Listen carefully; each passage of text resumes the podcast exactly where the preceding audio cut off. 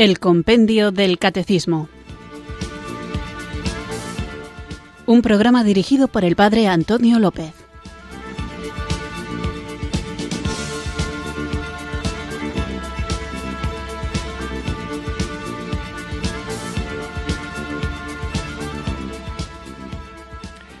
Muy buenas tardes, queridos amigos, queridos oyentes de Radio María. Muy bienvenidos a un nuevo programa de El Compendio del Catecismo. Recibido un cariñoso saludo quienes no faltáis a esta cita diaria con la formación católica en la que nos vamos enriqueciendo guiados por esta joya de libro que es el Compendio del Catecismo en el que de una manera compendiada resumida, más breve, tenemos el contenido del Catecismo de la Iglesia Católica. Ese regalazo que San Juan Pablo II dejó a su Iglesia y que luego el Papa Benedicto XVI ha querido simplificar para que esté más al alcance de todos los fieles. Mirad, una de las mentiras que a veces se nos ha tratado de colar a los creyentes es la idea de que las cuestiones religiosas no despiertan interés y por eso hay quien piensa que la Iglesia ya no tiene cabida en este mundo porque a nadie le interesan las cosas de religión. Sin embargo, mi experiencia es totalmente la contraria, no solamente como sacerdote que está en una parroquia, sino como un sacerdote que tiene varios ámbitos también entre ellos el ámbito personal, donde estoy rodeado de magníficas personas que no conocen a Jesucristo y que mi deseo es poder compartir con ellos, además de los lazos de amistad, el lazo de la fe. El hecho es que cuando estas personas que supuestamente están alejadas de la Iglesia tienen la oportunidad de preguntar cosas a propósito de la fe católica, el interés con que escuchan es asombroso, porque las cosas de fe sí que interesan a todo el mundo. Y vuelvo a repetir, las cosas de la fe. ¿Por qué repito lo de las cosas de la fe? Porque cuando me pongo a hablar, por ejemplo, de ayudar a los pobres, la gente escucha con interés y se siente inclinada a la solidaridad, pero el modo de hacerlo, el modo de ayudar a los pobres, pues difiere según la opción política que cada una de las personas que me está escuchando tiene. Nadie niega que hay que vivir en un mundo en el que sería deseable que no existiera la pobreza. Pero cómo alcanzar ese mundo, pues eso ya resulta un poquito más complicado. Sin embargo, cuando se habla de cuestiones como la existencia del cielo, del infierno o del purgatorio, el fin de los tiempos, el juicio final, cuando se habla de la persona de Jesucristo, de su obra, de su predicación, de su manera de morir, de si realmente resucitó o simplemente es una opinión subjetiva de los apóstoles, cuando se habla de la iglesia, cuando se habla del pecado, cuando se habla, en definitiva, de las cuestiones que son verdadera y estrictamente religiosas, la gente tiene muchísimo interés, tiene mucho interés y muy poca formación, porque aunque las palabras que utilice son las mismas que las que usa la Iglesia, el sentido que da esas palabras es totalmente distinto. Por poner un ejemplo, cuando hablas del infierno, hay gente que te dice, sí, el infierno existe, pero el infierno está aquí en la tierra. Y entonces te empiezan a contar todos los dramas de la humanidad como si eso fuera el infierno. Y el infierno, si algo tiene, es que es eterno. Y esta vida, por mucho que se sufra, si algo tiene, es que es pasajera.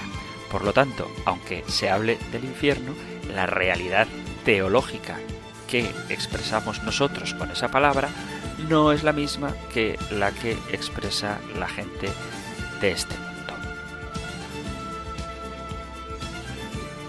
Lo mismo pasa, por ejemplo, si hablamos del juicio de Dios, donde la gente imagina una especie de tribunal inapelable, donde un Dios sin corazón se pone a tasar tus obras como si tu persona no le interesara, cuando en realidad lo que nosotros expresamos cuando hablamos del juicio es cómo hemos respondido al amor de Dios. De eso creo que tendremos ocasión de hablar. A lo que voy, y es lo que me gustaría compartir con vosotros antes de iniciar el programa, es a que no tengamos miedo a suscitar cuestiones religiosas que sí interesan a la gente.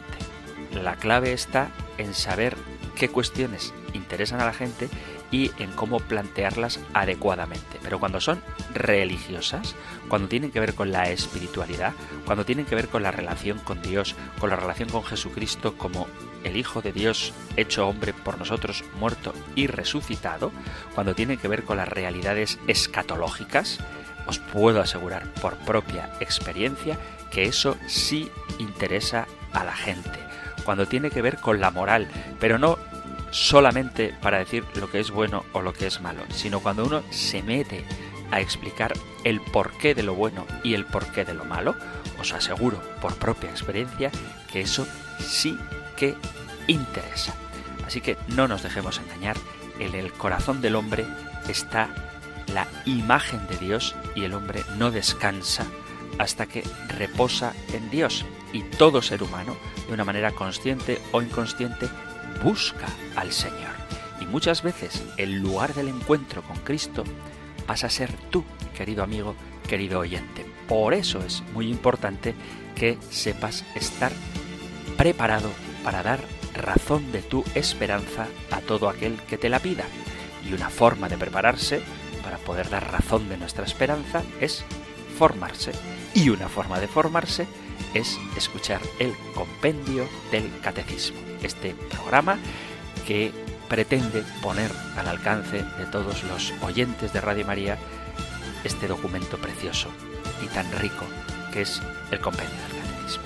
Vamos pues a ponernos en la presencia del Señor, reconociendo nuestra pequeñez y su grandeza, nuestra pobreza y su riqueza, nuestra menesterosidad y su generosidad, y lo hacemos invocando juntos el don del Espíritu Santo.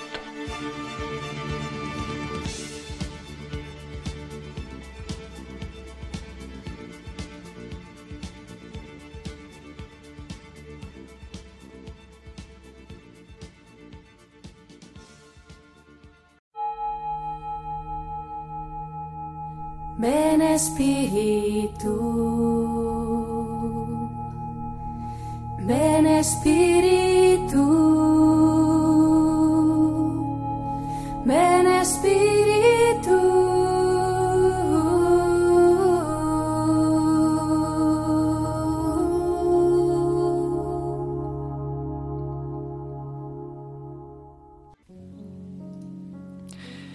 El tiempo de espera de la llegada del Señor es el tiempo que Él se nos da con misericordia y paciencia antes de su llegada final.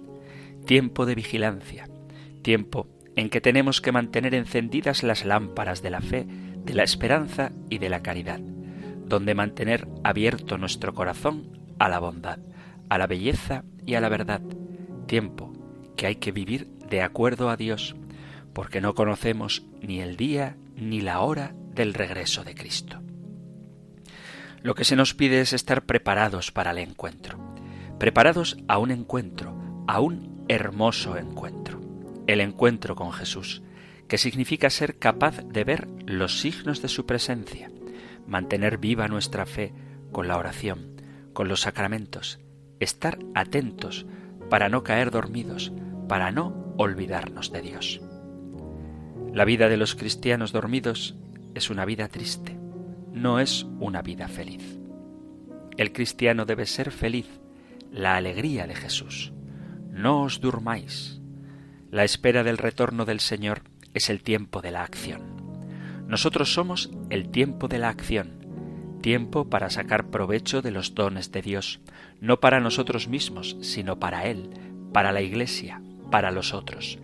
Tiempo para tratar siempre de hacer crecer el bien en el mundo. Es importante no encerrarse en sí mismos, enterrando el propio talento, las propias riquezas espirituales, intelectuales, materiales, todo lo que el Señor nos ha dado, sino abrirse, ser solidarios, tener cuidado de los demás. En el juicio final, el Señor será el pastor que separa a las ovejas de las cabras. A la derecha se sitúan los que han actuado de acuerdo a la voluntad de Dios, que han ayudado al hambriento, al sediento, al forastero, al desnudo, al enfermo, al encarcelado, al extranjero. Mientras que a la izquierda están los que no han socorrido al prójimo. Esto nos indica que seremos juzgados por Dios en la caridad, en cómo lo hemos amado, en los hermanos, especialmente en los más vulnerables y necesitados. No tengamos nunca miedo de mirar el juicio final, que ello nos empuje, en cambio, a vivir mejor el presente. Dios nos ofrece con misericordia y paciencia este tiempo para que aprendamos cada día a reconocerlo en los pobres y en los pequeños, para que nos comprometamos con el bien y estemos vigilantes en la oración y el amor.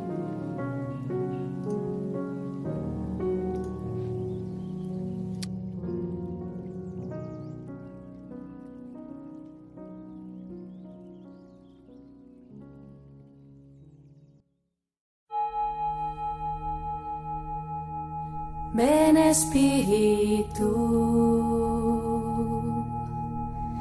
ven Espíritu,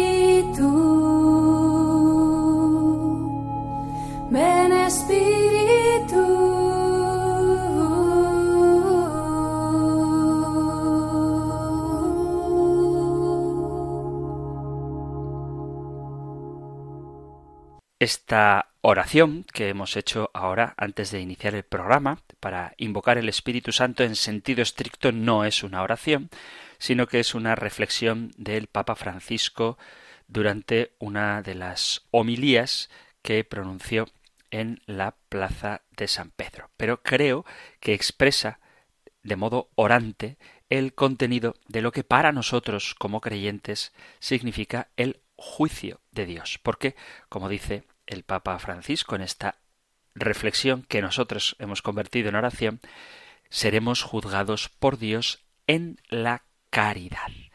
Por ponernos en contexto, antes de continuar, estamos en el artículo del credo Desde allí ha de venir a juzgar a vivos y muertos. Hemos visto cómo reina ahora el Señor y el programa anterior lo dedicábamos a la segunda venida que se realizará en la gloria, cuando Cristo vuelva revestido de poder y gloria después del último estremecimiento cósmico de este mundo, la venida de Cristo acontecerá con el triunfo definitivo de Dios en la parusía y con el juicio final. Así se consumará el reino de Dios, dice el compendio del Catecismo. Y habla esta respuesta a la pregunta número 134 del juicio final. Así que vamos a continuar. Lo que vamos a tratar hoy lo encontráis en el Catecismo Mayor en las preguntas 678 y 679 y en las 681 y 682. Escuchamos, teniendo como contexto esto de cómo se realizará la venida del Señor en gloria, digo, escuchamos la pregunta número 135 y la respuesta del compendio del Catecismo. Número 135. ¿Cómo juzgará Cristo a los vivos y a los muertos? Cristo juzgará a los vivos y a los muertos con el poder que ha obtenido como Redentor del mundo, venido para salvar a los hombres. Los secretos de los corazones serán desvelados, así como la conducta de cada uno con Dios y el prójimo. Todo hombre será colmado de vida o condenado para la eternidad, según sus obras. Así se realizará la plenitud de Cristo, en la que Dios será todo en todos.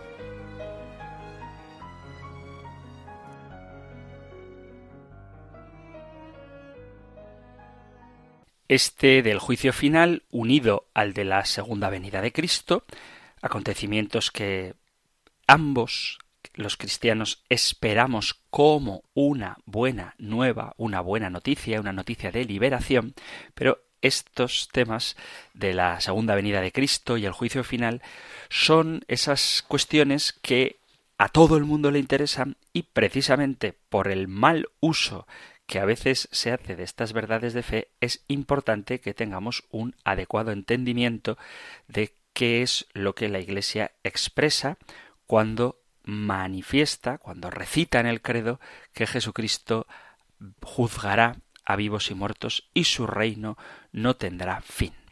El juicio final es el juicio que vendrá después de la resurrección de los muertos. ¿Cuándo va a suceder esto? ¿Cómo va a suceder? ¿Quién se va a salvar? Son cuestiones que interrogan ante la presencia de tamaño misterio. Bueno, el juicio final es aquel día que los cristianos esperamos, y vuelvo a insistir en esta palabra, esperamos, no es el día que tememos, no es el día que nos asusta, no es el día que rezamos para que no ocurra, no. El juicio final es el día esperado, deseado, anhelado, pedido por los cristianos, en el que Jesús se manifestará con toda su gloria. El juicio final es cuando Dios juzgará a toda la humanidad, vivos y muertos, según las obras de cada uno. Unos irán a gozar de las maravillas del cielo, otros serán arrojados al sufrimiento eterno. Muchas interpretaciones dicen que con el juicio final el propósito de Dios es el de restaurar la pureza de la creación. Dios usará el juicio final para separar a aquellos que lo despreciaron y despreciaron sus obras y nunca se arrepintieron de ello, de aquellos que lo siguieron y, aunque quizá pecaron, practicaron obras con amor y se arrepintieron de las veces que traicionaron al amor. Nosotros, los católicos, creemos que hay dos juicios, lo que se llama el juicio particular y lo que se llama el juicio final. Dos juicios, el juicio particular y el juicio final. El alma se presenta ante Dios en cuanto el cuerpo muere para su juicio personal o particular. Cada hombre recibe su retribución eterna en su alma inmortal en el momento mismo de la muerte, en un juicio particular que refiere su vida a Cristo, ya sea la entrada en la bendición del cielo, a través de la purificación o purgatorio, o inmediatamente, o también la condenación inmediata y eterna. Hace días recuerdo que una oyente preguntaba si era correcto afirmar que los que mueren están ya automáticamente en la presencia de Dios. Pues la respuesta es que no. Ya lo respondí, pero lo repito porque sé que suele ocurrir esto, que alguien muere y ya lo mandamos al cielo, cuando lo cierto es que en el mismo instante en el que el cuerpo muere, su alma inmortal va a la presencia de Dios donde rinde cuentas de cómo ha sido su vida con respecto a Cristo y puede acarrearle esta actitud con respecto a Cristo en esta vida un destino de gozo eterno en el cielo para siempre o un destino de gozo en el cielo para siempre pasando por un periodo de purificación, que es lo que llamamos purgatorio, o una vida después de esta, una eternidad de padecimiento y sufrimiento eterno. Esto quiere decir que cuando morimos nuestra alma es juzgada de inmediato y tendremos que dar cuenta de nuestra vida, del bien que hemos hecho y de los pecados que hayamos cometido. A esto le llamamos juicio particular o juicio personal, porque es particular, personal, para cada individuo. ¿Cuáles son los veredictos? Pues como digo, puede ser el cielo, estamos libres de todo pecado y de toda herida causada por el pecado, entramos directamente en lo que llamamos cielo, donde disfrutamos de los gozos eternos del reino de Dios, viendo al Señor cara a cara y estando unidos a aquellos a quienes amamos, a Dios Padre, al Hijo y al Espíritu Santo, a la Virgen María, a los santos y a las personas que amamos. La otra opción, que es salvación, es el purgatorio. Si hemos muerto con pecados que no son mortales o hemos reparado insuficientemente nuestras malas actitudes, entonces el Señor Jesucristo, en su amor y misericordia, primero purgará y sanará nuestra alma en lo que llamamos el purgatorio. Después de esta purificación, seremos bienvenidos, sin duda, después del purgatorio. O sea, el purgatorio no tiene dos puertas de salida, tiene una que da al cielo. Y seremos partícipes de la gloria celestial. Y el tiempo, entre comillas, lo de tiempo que pasaremos en el purgatorio, pues lo decidirá nuestra capacidad para recibir el amor de Dios. Cuanto más purificados estemos, menos tiempo, con muchas comillas, pasaremos en el purgatorio.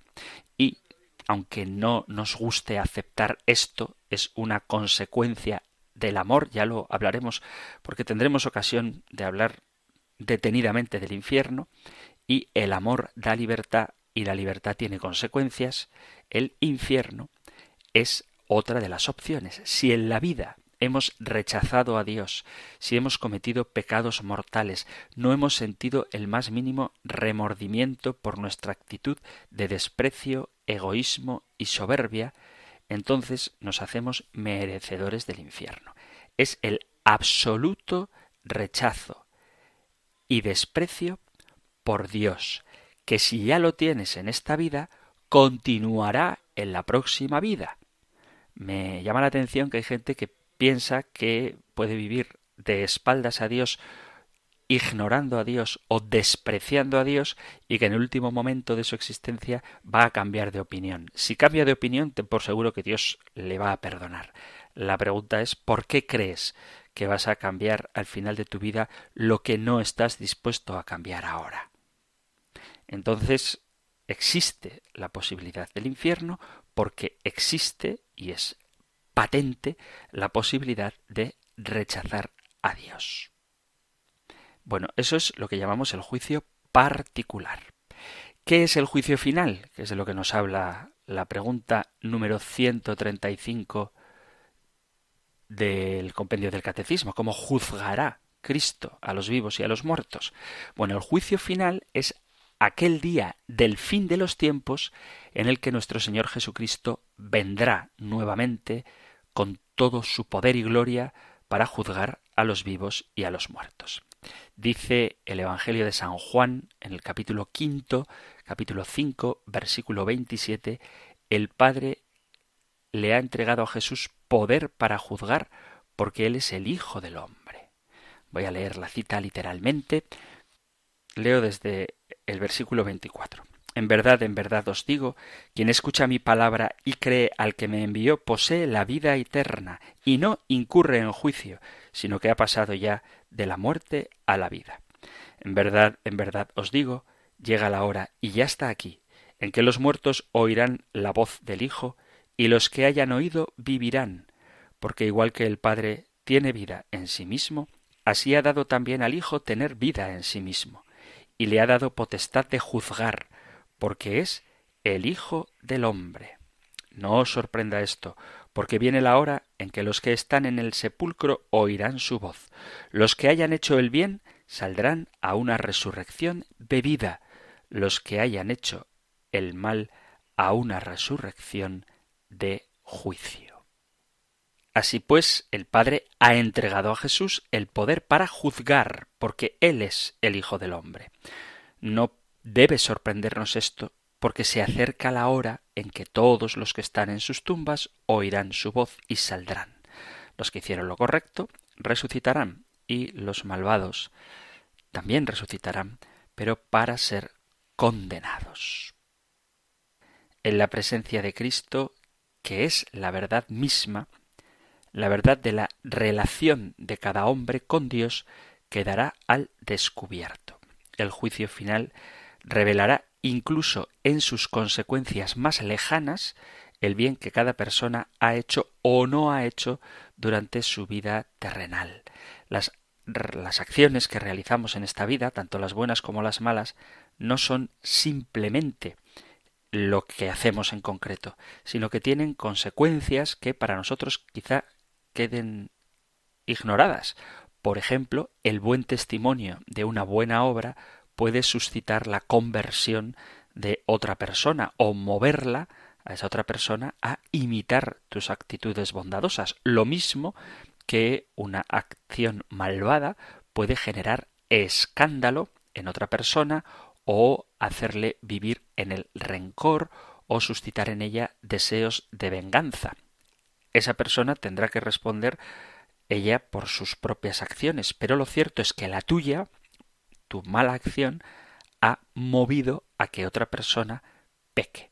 Y en el juicio final, las consecuencias de nuestros actos, o sea, no solo nuestros actos, sino las consecuencias de nuestros actos quedarán al descubierto. Después del juicio final, sólo existirá el cielo y el infierno.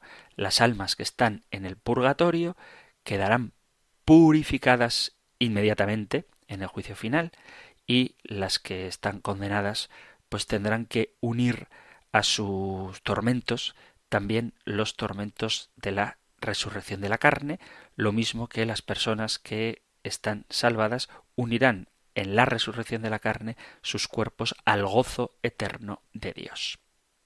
Hubo una pregunta que me enviaron al correo electrónico compendio arroba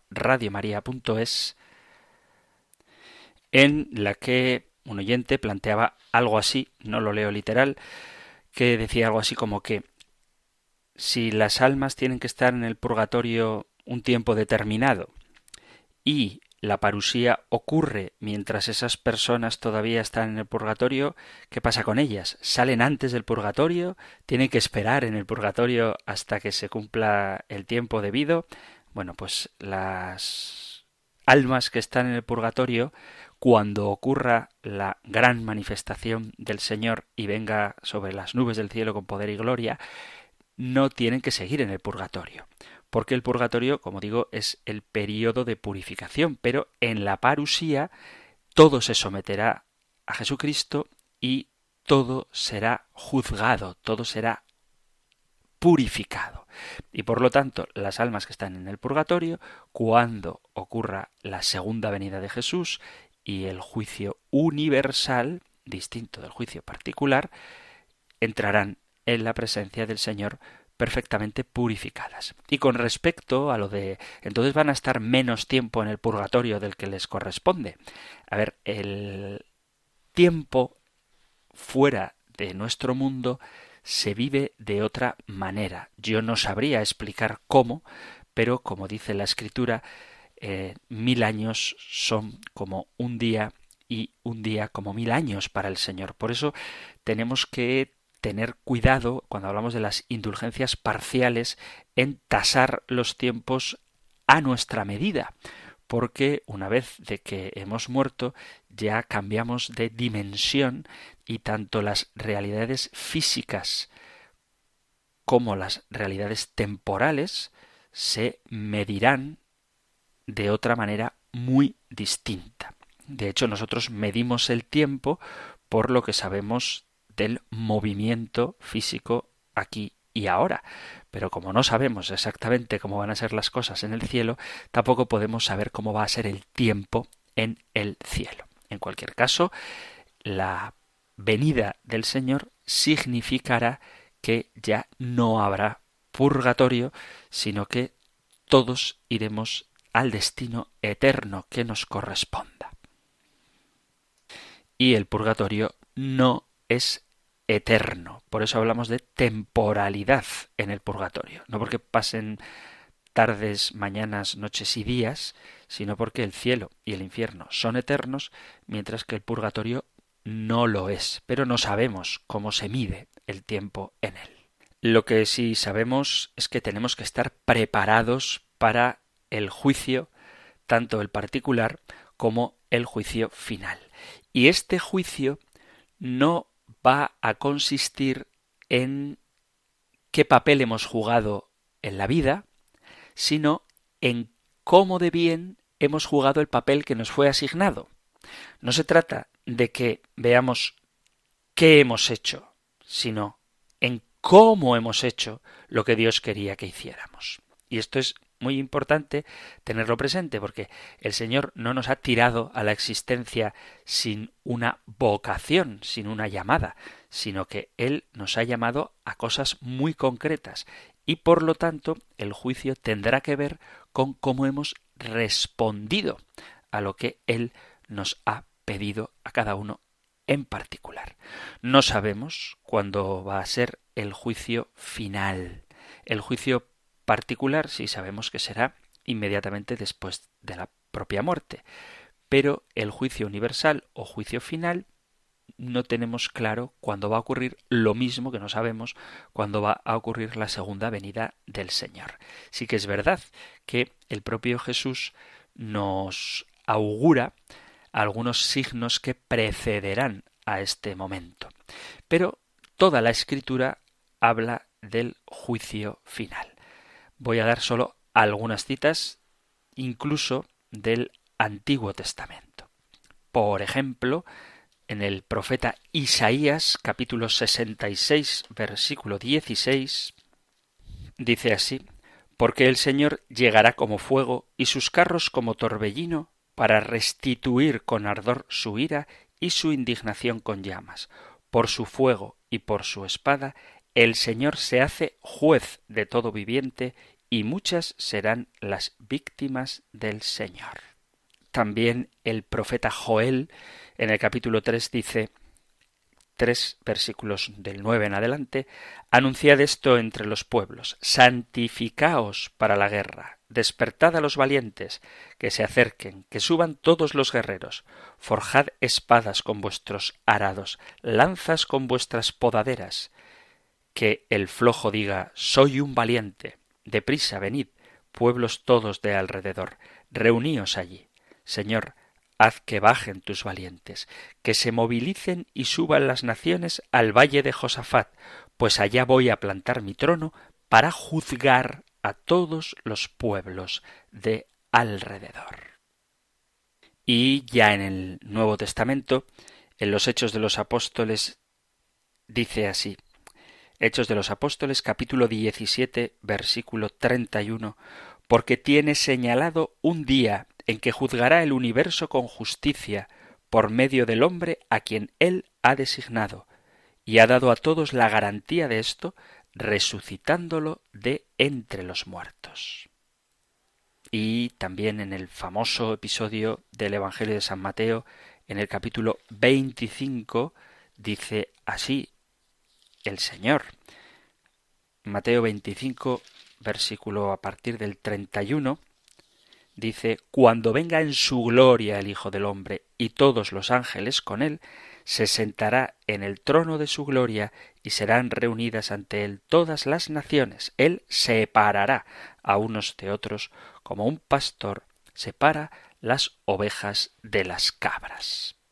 Y Jesús advierte también en el Evangelio de San Mateo cuando dice capítulo 10 versículo 15 os digo que el día del juicio será más llevadero para Sodoma y Gomorra que para aquella ciudad que, habiendo visto signos, no le escucharon.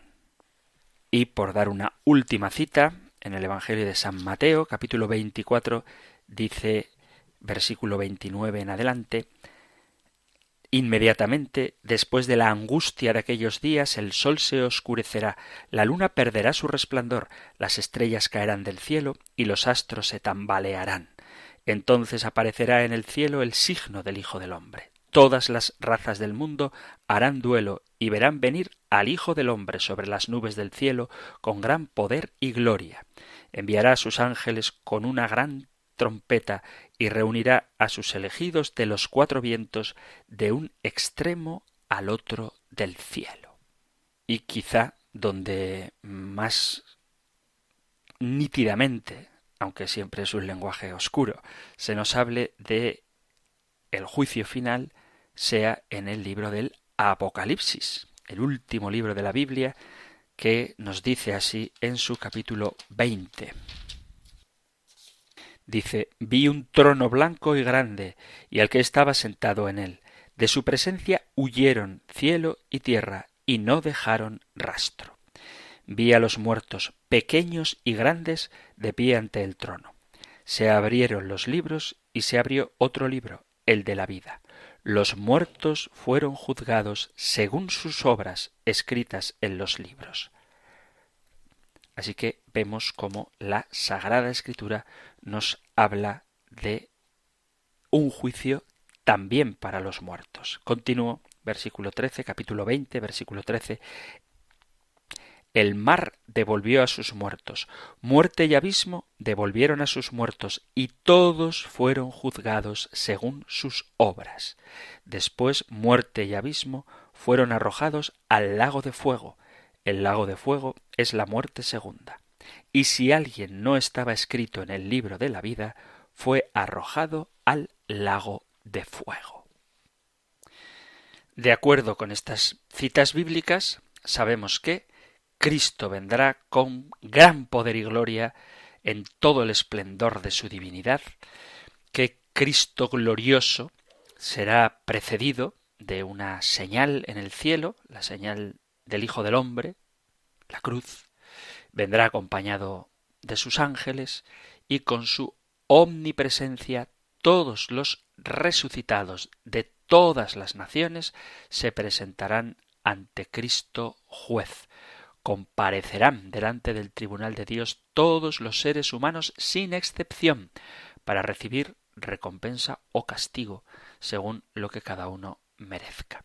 En el juicio final se conocerá las obras de cada uno y sus consecuencias, tanto lo bueno como lo malo e incluso lo que está oculto. Y una vez todos resucitados, Cristo separará a los salvados de los condenados. ¿Quién se va a salvar en el juicio final? Se salvará todo aquel que tiene fe en Jesucristo.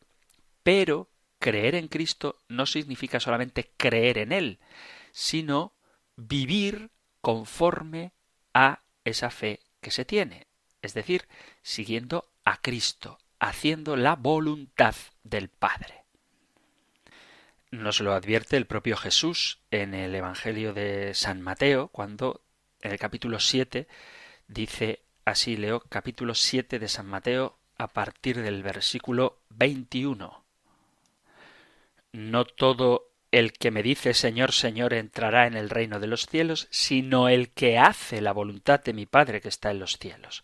Aquel día muchos dirán Señor, Señor, no hemos profetizado en tu nombre y en tu nombre hemos echado demonios y no hemos hecho en tu nombre muchos milagros. Entonces yo les declararé Nunca os he conocido. Alejaos de mí los que obráis la iniquidad. Y en el paralelo de San Lucas Vuelve a ocurrir la misma idea en el capítulo 13, en el versículo 25, dice, Cuando el amo de la casa se levante y cierre la puerta, os quedaréis fuera y llamaréis a la puerta diciendo, Señor, ábrenos. Pero él os dirá, No sé quiénes sois. Entonces comenzaréis a decir, Hemos comido y bebido contigo, y tú has enseñado en nuestras plazas. Pero él os dirá, No sé de dónde sois, alejaos de mí todos los que obráis iniquidad. Allí será el llanto y el rechinar de dientes, cuando veáis a Abraham, a Isaac y a Jacob y a todos los profetas en el reino de Dios, pero vosotros os veáis arrojados fuera. Como dice Jesús también en Lucas capítulo 6, versículo 46, ¿por qué me llamáis Señor, Señor, y no hacéis lo que os digo? Vamos a hacer una pequeña pausa musical y continuamos con nuestro programa.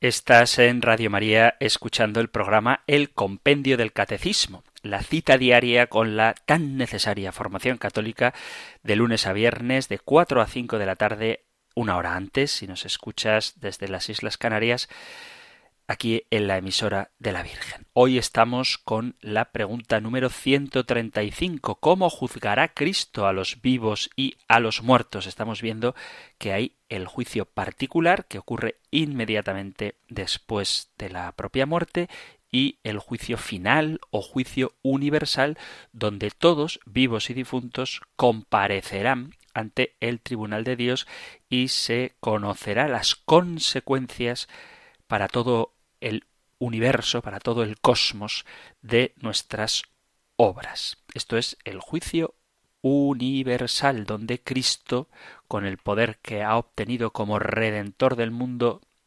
juzgará. Y seremos colmados de vida en el cielo o condenados para la eternidad, dependiendo de cómo hayamos respondido a la infinita misericordia que Dios constantemente nos ofrece. Yo sé que esto del juicio y de la posibilidad de la condenación hay gente a la que no le gusta, pero es una verdad que profesamos en el credo, que nos ha sido revelada en la Sagrada Escritura y que la tradición de la Iglesia siempre ha tenido muy presente, puesto que en verdades como estas es donde nos juzgamos, donde nos jugamos toda nuestra eternidad. Mirad que la vida del hombre es compleja y frágil y por utilizar una imagen muy utilizada, muy usada desde la antigüedad, es como una vasija de barro. El barro se puede trabajar mientras está húmedo, pero una vez de que se ha horneado, ya no se puede manipular, no se puede transformar. Pues así son nuestras vidas, como un terrón de azúcar. Nosotros vamos formándonos por las decisiones que libremente tomamos en la vida y mientras vivimos somos arcilla húmeda. Pero mientras la arcilla está húmeda se puede formar y reformar hasta convertirla en una hermosa vasija o en lo que nosotros queramos. Sin embargo, una vez de que se coloca en el fuego, su forma se fija permanentemente. Y así es con cada uno de nosotros. Una vez que morimos y estamos en pie delante de Dios, nuestra forma fundamental, es decir, nuestra opción a favor de Dios o en contra de Dios, se fija para siempre.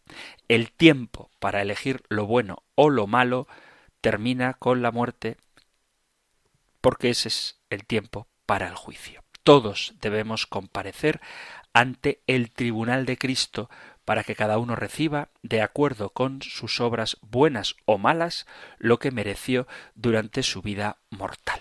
Esta cita es de San Pablo en la segunda carta a los Corintios, capítulo 5, versículo 10.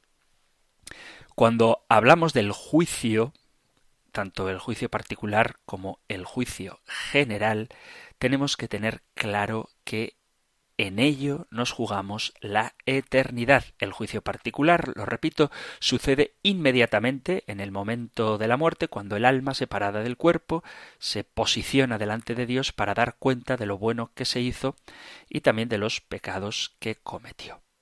El juicio general, por otra parte, se refiere al final de los tiempos, en la venida de Cristo, cuando todo será revelado y el juicio particular de cada alma será ratificado por todos para ver y entender. Frente a Cristo, que es la verdad, será puesta al desnudo definitivamente la verdad de la relación de cada hombre con Dios. El juicio final revelará hasta sus últimas consecuencias lo que uno haya hecho de bien o haya dejado de hacer durante su vida terrena. El propósito, la finalidad del juicio final es revelar cómo lo que vivíamos afectaba a los demás y así es como comprendemos el significado profundo de nuestros actos morales, que lo que tú haces no te repercute solamente a ti. Estamos como muy conscientes, casi obsesionados con la libertad y yo hago con mi vida lo que me da la gana. Y eso no es cierto, porque lo que tú hagas con tu vida repercute en tu relación con el prójimo y desde luego en tu relación con Dios. A veces se ha perdido de vista esta realidad del juicio y se minimiza el pecado y parece que no tiene ninguna importancia. Pero olvidar que habrá un juicio muestra que estamos perdiendo el contacto con las realidades y con las consecuencias y con la razón de nuestra vida. El más allá y con ello el juicio, decía un famoso filósofo, se ha convertido en una broma, algo tan incierto que uno se divierte en pensar que hubo un tiempo en el que esta idea transformó el conjunto de la existencia humana. La vida humana, sin este juicio de Dios, sería incompleta y sin sentido. ¿Acaso no entendemos todos que ha de ser distinto el trato que Dios da a la víctima del pecado que al victimario? A veces hay que ponerse un poco severo y poner ejemplos que a lo mejor no son agradables, pero ¿acaso uno cree que merece el mismo tratamiento una persona que ha sido abusada, sea en su economía o sea en su cuerpo, que la persona que ha abusado de ella? El juicio particular es necesario si nuestra vida tiene significado para que nuestros sufrimientos no sean en vano. Y a pesar de que sabemos que nuestro sufrimiento no es en vano, y a pesar de que sabemos que quien nos ha infligido ese sufrimiento no puede tener inmunidad, sin embargo, hay pocas personas que se preparan para la muerte y el juicio. Muchos de nosotros, incluso los que seguimos a Jesús, perseguimos cosas que tienden a construir la vida cotidiana, cosas buenas como una carrera, el dinero, la fama, pero no prestamos atención a la muerte y el juicio. Muerte y juicio son, sin embargo, hechos reales que van a suceder estemos o no estemos preparados. Jesús urge constantemente a estar preparados para el juicio y lo hace de muchas maneras, sobre todo a través de parábolas, donde nos muestra la necesidad de tomar decisiones y cómo estas decisiones tienen consecuencias. Todo lo que hacemos en la vida y todo lo que dejamos de hacer acarrea consecuencias eternas. Las elecciones que hacemos cada día determinan y apuntan un destino que puede traer bendición o maldición, salvación o condenación. Es evidente que hacia el lugar a donde dirijas tus pasos es a donde vas a llegar. Nadie puede pretender ir al norte caminando hacia el sur, ni puede pretender llegar al oeste si camina hacia el este. Nadie puede pretender llegar hacia el cielo si sus caminos, los caminos que voluntariamente elige seguir, llevan al infierno. Y ojo que esto no es para meter miedo. Esto es sencillamente para advertir de que existe un juicio, un juicio que no es complicado, un juicio que no va a ser con preguntas capciosas, antes al contrario, el juicio tiene una única pregunta, y cito al gran San Juan de la Cruz, en el crepúsculo de la vida, Dios no nos juzgará sobre nuestras posesiones terrenales y éxitos humanos, pero en la medida de cuánto hemos amado. Cuando nos encontremos cara a cara con Dios, Él no nos preguntará por nuestras obras, nuestras riquezas, títulos profesionales o posesiones. Simplemente va a preguntar una cosa. ¿Cuánto has amado? ¿Cuánto le has amado a Él y cuánto has amado a tu prójimo? Por eso hay que vivir con la urgencia de amar, un amor concreto, práctico, conciso, vital, afectivo y efectivo. Porque en esa gran pregunta nos jugamos la eternidad. Queridos amigos, queridos oyentes de este espacio del compendio del catecismo, se nos ha acabado el tiempo. Mirad que con esta pregunta número 135 hemos terminado el capítulo segundo de la primera parte del compendio del catecismo. Así que, como han quedado cuestiones en el aire a propósito de la parusía, el arrebatamiento o el rapto, la gran tribulación, los signos del fin del mundo, el anticristo, cosas que se asocian con esta segunda venida y el juicio final, el próximo programa, si os parece, trataré de dedicarlo a que estas cuestiones que han quedado en el aire queden aclaradas. No obstante, también os digo que tendremos ocasión de hablar más en profundidad de la escatología cuando el compendio del catecismo se acerque a estos temas, pero como no quiero haceros esperar, sobre todo por el tema del rapto o el arrebatamiento, que es una idea bastante común en las iglesias no católicas, en algunas, pues creo que es bueno que aclaremos estos conceptos. No obstante, sabéis que si queréis formular alguna pregunta sobre este u otros temas, Radio María pone a vuestra disposición el teléfono 668-594-383, 668-594-383 para que dejéis vuestros mensajes de WhatsApp o la dirección de correo electrónico compendio arroba todo lo que queráis preguntar o compartir, ya sabéis, tenéis estos medios para hacerlo. Termino ahora con mucha alegría por daros la bendición del Señor. El Señor te bendiga y te proteja, el Señor ilumine su rostro sobre ti y te conceda su favor, el Señor te muestre su rostro y te conceda la paz. Muchísimas gracias por estar ahí, gracias por ser fieles, por escuchar el compendio del catecismo y si queréis, volveremos a encontrarnos en un próximo programa. Un fuerte abrazo.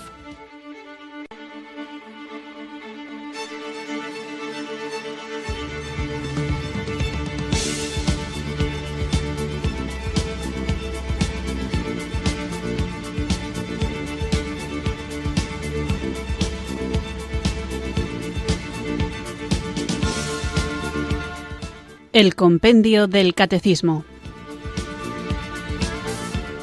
un programa dirigido por el padre Antonio López.